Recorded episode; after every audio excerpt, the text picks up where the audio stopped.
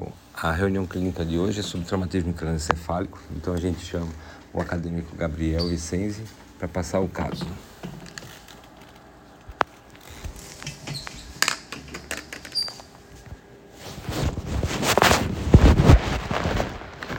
Então, bom dia pessoal, meu nome é Gabriel Vicente, como o doutor falou, eu sou acadêmico do quarto ano e vou apresentar o caso clínico da semana. Então, paciente, 11 anos, masculino, residente de Ampere, ele vem acompanhado da mãe, com queixa principal de trauma de crânio. Falando da história da doença atual, então há seis meses, na cidade natal dele, a acompanhante refere que o paciente foi encontrado inconsciente com sangramento bilateral das orelhas, sangramento de nariz e sangramento na boca, por atropelamento de veículo, no qual o paciente foi ah, manejado ali com, com, com procedimento de resgate, foi levado a 24 horas, onde foi realizado o procedimento de intubação.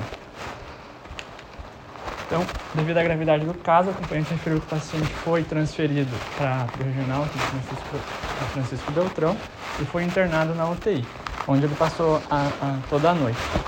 Ele, no dia seguinte, já foi transferido para Cascavel por conta de uma necessidade de fazer uma cirurgia de craniotomia descompressiva no lado direito por conta de um edema cerebral.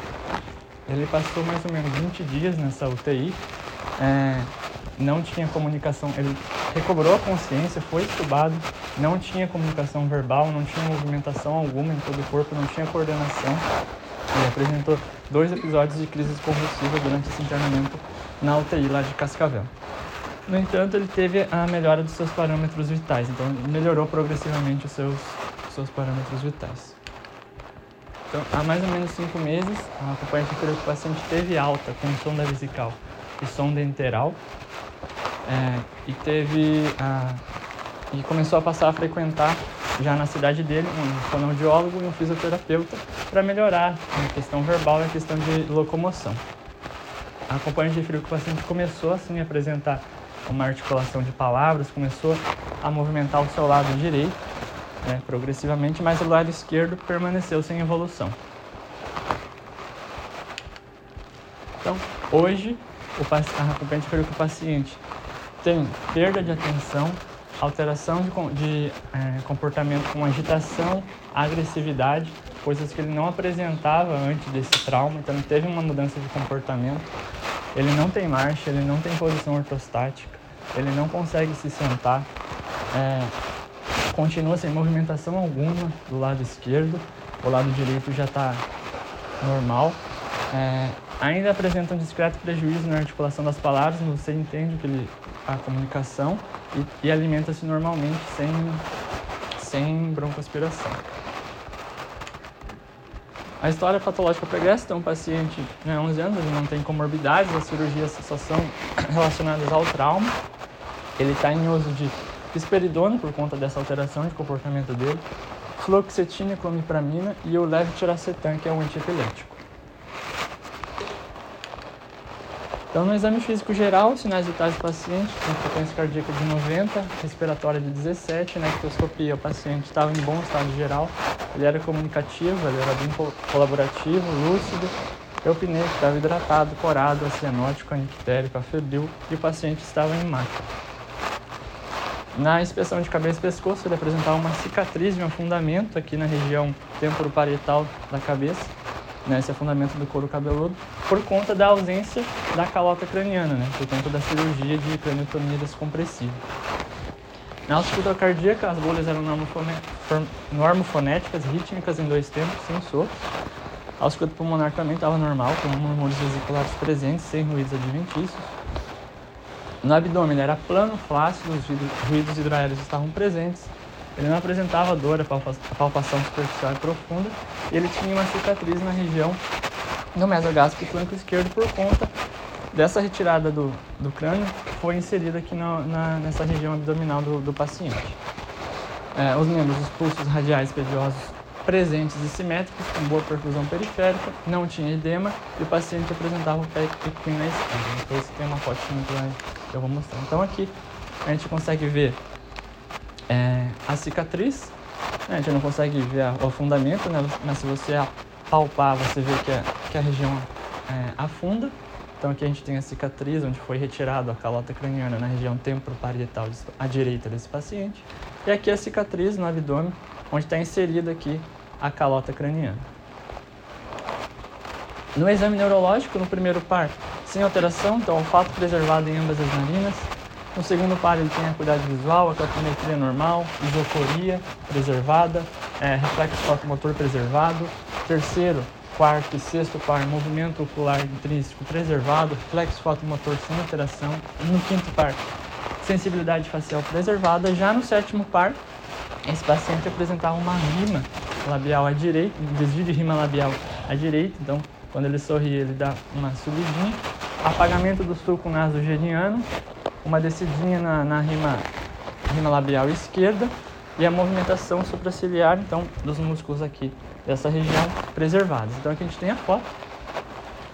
A gente percebe esse desvio de rima labial à direita, que é o lado que está conservado, que não está lesado. Aqui a gente consegue perceber o sulco nasogeniano, aqui a gente não vê o sulco.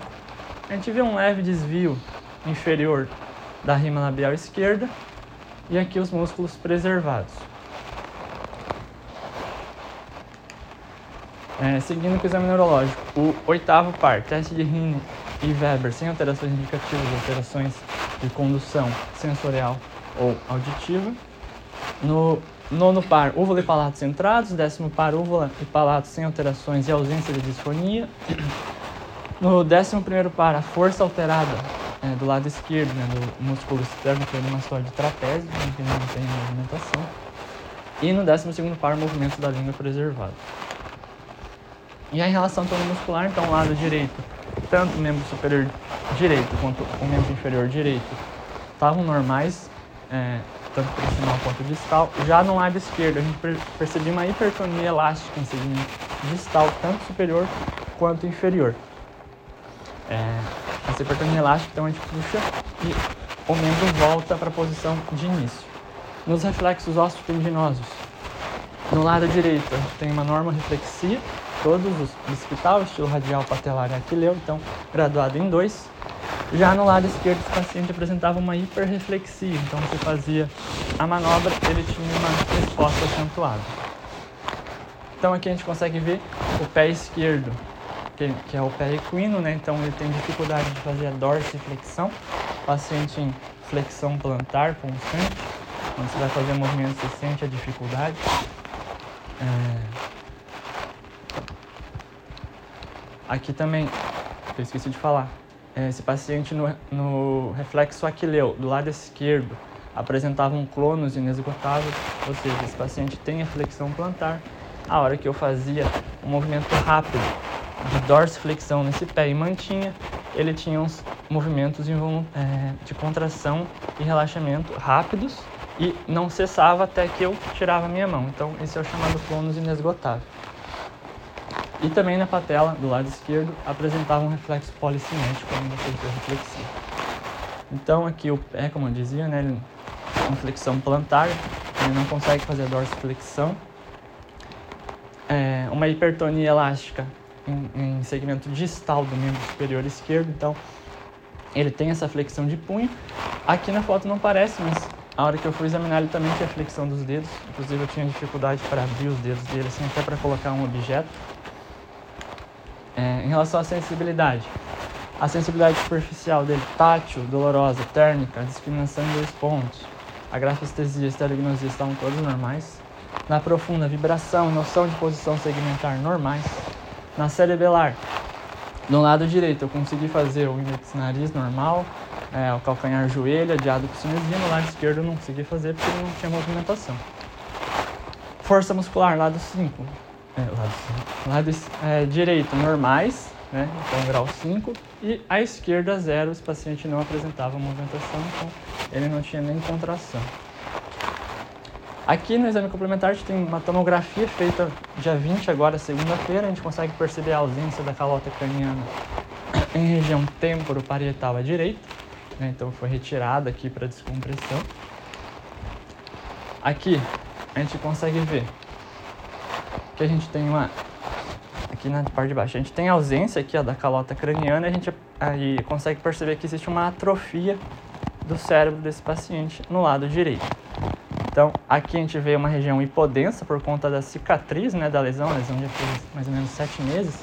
Então, a gente tem essa região de hipodensidade, né, uma encefalomalácia, uma parte mais amolecida. Isso aqui é uma cicatriz, não é um edema, não é água. Com isso, a gente tem uma compensação ventricular à direita, esse ventrículo aumentou. A gente percebe em relação ao esquerdo, ele é bem aumentado. E a gente percebe que não tem edema porque a gente traça uma linha média é, no eixo, de, no caso aqui não é mais simétrico, mas em que seria o eixo de simetria, a gente não consegue ver deslocamento de estruturas. Se tivesse um edema, a gente teria provavelmente um edema à direita, teria um deslocamento das estruturas à esquerda. Aqui a tomografia né, com as várias secções, a gente percebe que foi subindo, descendo, então foi aprofundando. A gente tem a hipodensidade em todas as secções. Então, como hipótese diagnóstica, a gente tem uma sequela de TCA grave à direita. E como conduta, nós temos é, fazer a manutenção dessa fisioterapia e dessa, dessa frequentar o fonoaudiólogo, né, para manter essa comunicação verbal normal, essa movimentação normal, manter as medicações que o paciente já vem fazendo, manter o segmento psiquiátrico, né, por conta dessa alteração de comportamento que ele tem, que ele não tinha antes desse trauma programar, programar o acompanhamento pedagógico domiciliar, né, para não ter um déficit cognitivo no futuro, e solicitar o uso de cálcio em pé esquerdo, junto à fisioterapia, para corrigir esse pé equino que o paciente apresenta.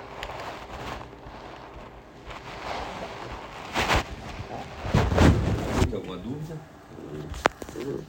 Não? É, mas eu tenho. É, é, eu queria ver com o Gabriel, ele só tinha, é, só teve trauma craniano? no acidente, no atropelamento?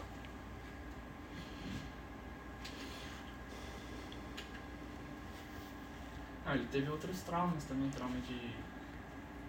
Se não foi um trauma de. Tinha uma, uma cicatriz que fraturou o fêmur, se não me engano. É, teve fratura de fêmur, à direita. Você aqui coloca. É... Ele pode dizer uma sequela de TCE à direita. Que sequelas ele tinha? sequela é. Ele não, não tem mais a movimentação à esquerda. Movi sequela motora. Uhum. Só? Sequela cognitiva, sequela comportamental, psicológica. É. Certo. E a, a, ele tem nada essa sequela comportamental assim psicoorgânica, né, que é pela própria lesão traumática que ele que, que ele teve, né? É, aqui aqui né, na, na, nos cortes, né, você coloca o a, a, a lesão, né? Essa lesão, ele, ele tem chance de recuperação? Olha, ele é um paciente jovem, então a chance dele ter a chance de recuperar é maior, assim, mas por conta dessa atrofia, eu não sei se teria como. Talvez o que está lesado ali, mas que está ali, talvez ele tenha maior chance de recuperar, mas a parte que. Por conta dessa atrofia, então perdeu célula, perdeu massa. Eu acho que não se, teria como recuperar essa, essa... É, qual seria o tempo de recuperação esperado?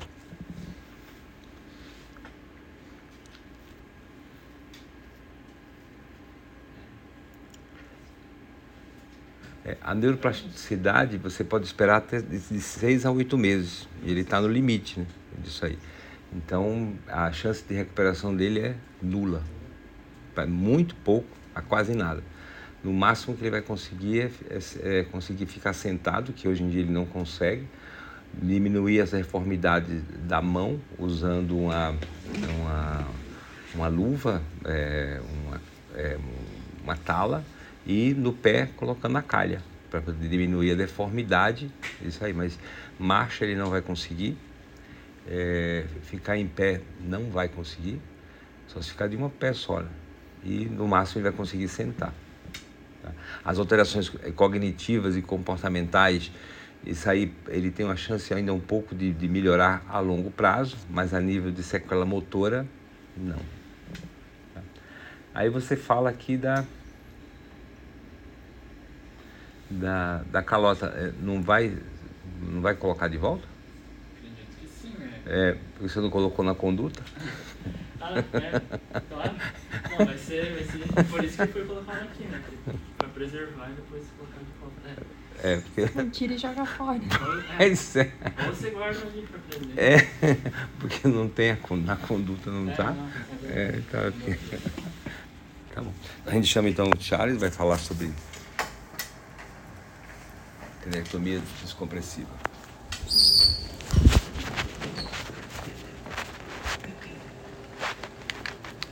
Bom dia, meu nome é Charles. É, vou apresentar o, o artigo sobre craniostomia descompressiva com tratamento precoce da hipertensão intracraniana traumática. Ah, bom. É, o artigo foi, foi publicado na, nos arquivos de neuropsiquiatria. Ele é de 2005, então é importante se atentar à data. É, o, o principal autor é o Rodrigo Moreira Faleiro. Ok.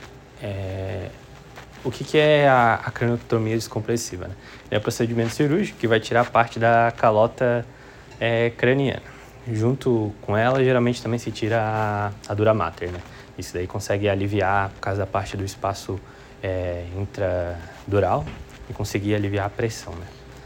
Por quê? Né? Porque tem uma imediata redução da pressão intracraniana. Eu vou detalhar mais à frente por causa disso.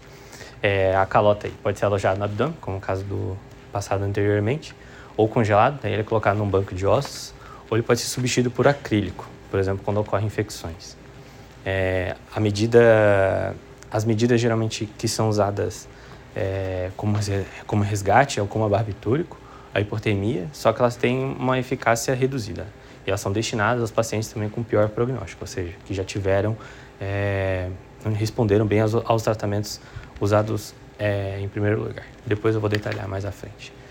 Bem, e o estudo, né? Ele foi um estudo retrospectivo, né? Ou seja, olhando para o passado, uma população de 21 pacientes que sofreram trauma, o traumatismo crânioencefálico. A maioria deles é de sexo masculino, a idade média deles de 31 anos. As causas que ocorreram, é, que levaram eles terem ao, ao trauma, né? A maioria era acidente de trânsito e outra parte de, de quedas, né? Boa parte dos pacientes deles estavam com TC grave e 95% deles tinham desvio da linha média. Né? Dentre esses, 70% evoluiu com hematoma subdural agudo.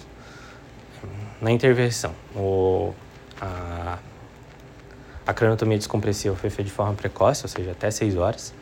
E, e para eles analisarem se o paciente tinha ou não é, hipertensão intracraniana, eles olharam o desvio da linha da média, como também foi dito ante- anteriormente, e os apagamentos dos sulcos.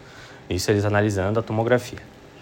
É, não teve grupo de comparação e o desfecho esperado por eles era av- avaliar a eficácia da, da craniotomia descompressiva nos pacientes que sofreram TCM, para ver se isso era capaz de reduzir a, a. Né? O, o retalho é, ósseo foi armazenado no, no abdômen, na maioria dos casos, e utira- utilizaram anti, antiepsia é, rigorosa. Um dos casos é, acabou infeccionando, eles tiveram que substituir por acrílico.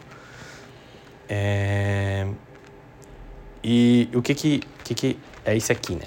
Basicamente porque tem a lei de Monroe-Kelly e a gente tem três substâncias dentro do crânio, né? Que é o parênquima, o líquor e, e o sangue venoso, o sangue arterial. É, por que o sangue venoso não entraria nesse caso? Porque ele fica protegido pelas meninges, então ele fica mais... É, é difícil de conseguir movimentar ele por causa de um aumento da, da pressão. Então o sangue que vai acabar se movimentando vai ser o arterial. O que primeiro vai sair para compensar esse aumento de pressão intracraniana vai ser o líquor. né? Então ele vai em direção à medula. Após isso, é, o sangue precisa sair, né? Porque é o líquido vai ser mais fácil de sair do que o próprio parênquima. Então ele acaba perfundindo menos no, no crânio. A, a próxima coisa para tentar compensar é, o aumento da pressão intracraniana vai ser o próprio parênquima tentar se reorganizar, né? que pode ocorrer, por exemplo, é, as, as hérnias, né? As herniações, no caso. É, E em relação aos resultados do, do estudo, né? 20, 28% é, teve uma hidrocefalia. É, um, dos, um dos sinais que eles ah, viram dos pacientes que tinham hidrocefalia foi o abalamento da área do crânio que sofreu craniectomia. Dois casos tiveram infecção da, da ferida cirúrgica e um caso teve meningite. E a evolução eles fizeram também conforme a escala de Glasgow, né? Então, seis casos evoluíram para óbito, 28%. É, quatro, quatro casos tiveram uma reabilitação de moderada, grave. E, e a boa reabilitação fun funcional foram em 11%, em 11 dos casos, né? 52%. Ok, que, que tem essa, essa imagem, né? A gente tem que considerar essa aqui área de hipodensidade, né? Então a gente, como se estivesse olhando o paciente agora está tá invertido. Então tem a área à esquerda de hipodensidade e a parte, a, e a parte de hiperdensidade do lado direito, que está mais bonitinha, né? que não está ocorrendo, por exemplo, a, a, o swelling, né? a tumefação cerebral, junto com a isquemia. E daí depois ali é a evolução do paciente 72 horas depois da craniotomia descompressiva, né? Até para ver ó, como o parênquima expandiu para os lados. Não tem mais a parte da calota ali que foi removida. É, tá bom. E as medidas que são usadas para reduzir a pressão intracraniana? As gerais são a cabeça elevada em 30, 30 graus, Tenta-se evitar vômitos nos pacientes, evite também relaxantes musculares. E as, as específicas são a sedação intensa, o monitol, que é uma medida de resgate. Né? Geralmente ele, ele vai diminuir a parte que não está afetada pelo, pelo edema. E a retirada de líquido, né? pode ser, por exemplo, até por derivação. É, depois de que essas as medidas gerais específicas não surtirem efeito nos pacientes, considerando também o tempo de evolução, né? Não adianta esperar muito, porque às vezes também as, as, as medidas de segunda tentativa não vão ser eficientes se demorar demais para intervir. É o coma barbitúrico, ele vai funcionar basicamente com o tiopental, né, reduzindo a, é, o metabolismo local, né, tentando segurar para que esse edema se, não amplie, essa, a pressão não continue aumentando. É a hipotermia também e a craniotomia descompressiva. Quando o artigo foi publicado, é, não se tinha muitas evidências sobre essas três medidas. Né? Hoje já se sabe que eles são até eficientes, mas, por exemplo, o coma barbitúrico tem uma alta mortalidade nos pacientes, a hipotermia é meio contraditória e em alguns casos, principalmente em criança, teve um bom prognóstico, só que não é algo determinista, sabe, cabalístico.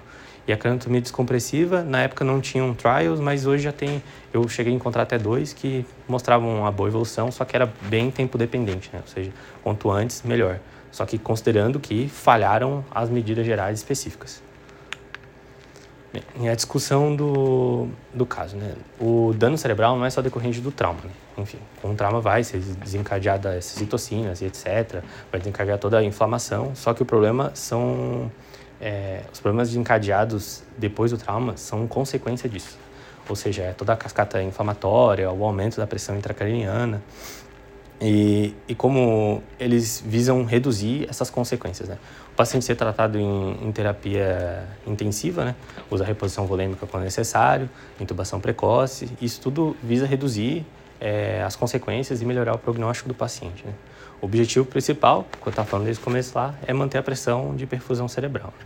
E como é que é, chega né, nisso aí, né? É a PAN menos a, a PIC, né? Ou seja, a pressão arterial média menos a pressão intracraniana é, considerando que ela tem que ficar maior do que 70 nos casos de TCE, né? E, e daí nisso vai entrar toda a lei lá de Karen Molo tentando compensar. Então, ou seja, se o paciente, por exemplo, evolui para uma tríade de Cushing, né? Por exemplo, com bradicardia, hipotensão, irregularidade respiratória, a pressão arterial dele média vai cair e o aumento da PIC dele vai fazer com que a pressão de perfusão caia mais ainda, ou seja, vai ser mais prejudicada ainda, pode causar mais hipóxia, vai causar mais edema, vai piorar o prognóstico dele. É, e apesar de, de sugerir eficácia, né, 58% deles tiveram um bom prognóstico. Né? É preciso de trás, né? Na época, em 2005, quando isso foi feito. E é isso. É, alguém, alguém tem dúvida? É, você falou aqui na discussão e, o, e a finalização. Ah, não, que colocou ali. Tá. É, tá, essa curva você colocou aí do, do Morrekelli. É, você falou da complacência da, do sangue, do líquido e do parênquima cerebral. E você não explicou o que significa essa curva. Ah, é a, é a compressão de, de conforme vai aumentando o volume, né? O, o volume intracranial, porque, por exemplo, vamos considerar que aquilo ali é um hematoma, né? Ele está crescendo. Então, tá, o cérebro está tentando compensar essa pressão, né? que antes não existia, né? Por exemplo, daí até por causa disso a cirurgia, né, vai tentar abrir, né? Quando você abre, você basicamente está zerando a pressão ali interna, né? Você tem bem mais espaço para o parênquima é, crescer, né? Para fora, já que não tem mais o, uma, a calota craniana impedindo, por exemplo.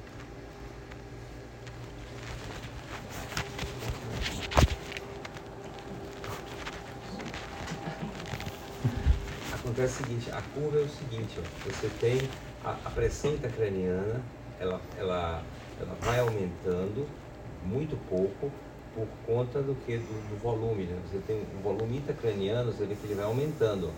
Esse volume craniano vai aumentando, mas não ocorre aumento da pressão intracraniana. Não ocorre por conta desse processo que você falou de complacência, a interpretação da curva. Né? Chega a esse determinado ponto aqui, nesse aqui, você vê que um aumento, aqui ela vai começando a aumentar, mas você tem aqui, nesse ponto da curva, aqui um pequeno aumento do volume é, é, intracraniano representa uma, um crescimento exponencial de, de, da pressão. Esse ponto limite, que está praticamente nessa tua linha aqui vermelha, é quanto você precisaria aumentar para sair do lado de cada curva para o lado, lado é, esquerdo da curva. Que, que, quantidade de volume seria necessário você ter essa, essa virada da curva tão exponencial? 0,1 ml.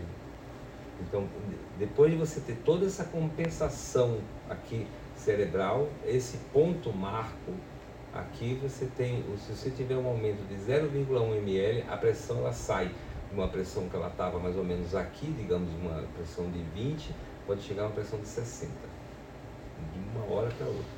Então esse aqui é o, é o, é o limitador de águas para que você já tenha uma morte é, neuronal. Depois você fala aqui das. O que você falou?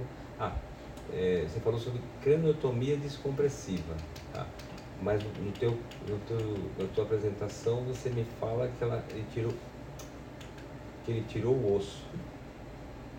O osso está ausente e formou esse cogumelo de, de edema na retirada. Mas se retirou o osso, não é craniectomia?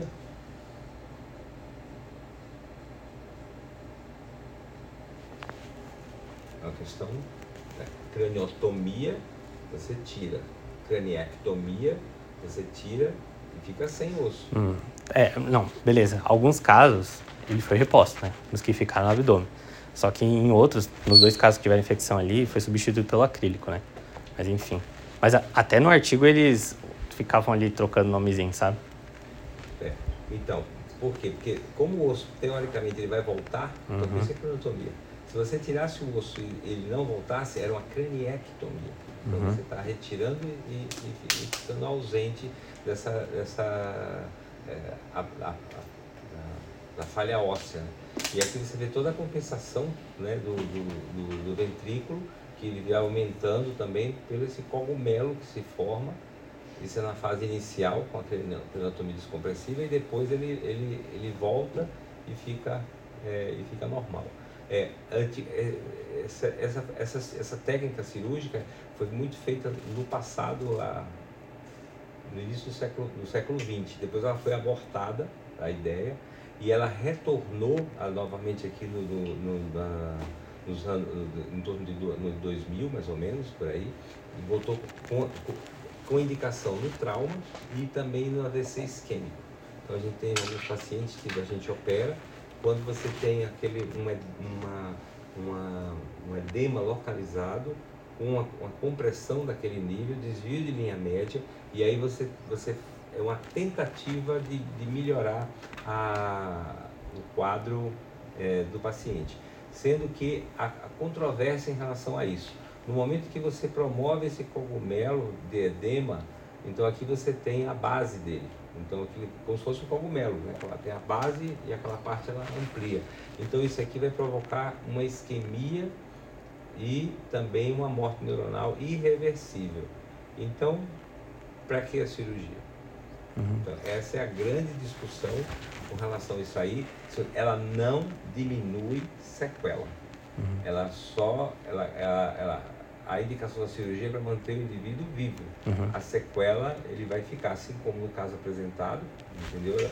Foi feita pela autonomia é, é, do, do, paciente, ele está aguardando essa reposição do, do osso, mas essa área cerebral amolecida, com necrose e com área de encefalomalácia, não volta. Eles, eles comentam que até antigamente eles esperavam usar as medidas é, de, de resgate, né? e, eles esperavam muito tempo para realizar a, a craniotomia. E daí acabava tendo um pior prognóstico ainda, os pacientes uma mobilidade bem maior. Só que agora, quando eles mudaram, viram que depende, que é tempo dependente, né?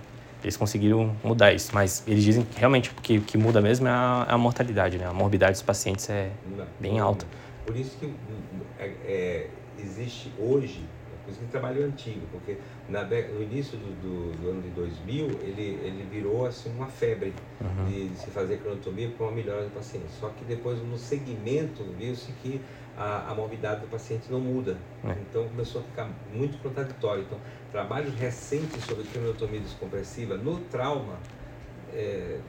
Eles contam também que o segmento do, nos estudos são bem curtos. Né? O dele, por exemplo, foram de três meses teria nem é, mas tempo. Mesmo, mesmo de, de, seis meses, uhum. de dois anos, não vai mudar. É. E eles contam que, por exemplo, ah, teve bastante hidrocefalia depois associados. E deles consideram porque ah, tá removendo boa parte da calota, tá tirando a parte das granulações é, subaracnoides, né? Não vai conseguir puxar mais o líquor, né? Reabsorver ele.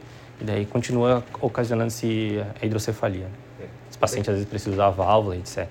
E lembrar também o seguinte, né? diferente do AVC, que a gente tem uma, uma indicação maior do que no trauma, é, apesar dessa a, a técnica ter se iniciado no trauma, é, o AVC ele é localizado. O trauma, as lesões, elas não vão ser só no local, você tem lesões em outras regiões. Então isso também contribui para a não melhora do paciente. Você de repente faz uma cirurgia dessa, cirurgia linda, maravilhosa, mas o paciente fica em estado vegetativo, ad eterno. Então assim, a indicação no trauma hoje em dia é controversa. Por isso que o, trabalho teu é antigo, porque é relacionado com o paciente. Mas em AVC ele tem uma indicação maior, como eu falei, porque no AVC a lesão é circunscrita. Então acaba tendo uma, uma indicação maior no AVC isquêmico né? do que no, no trauma.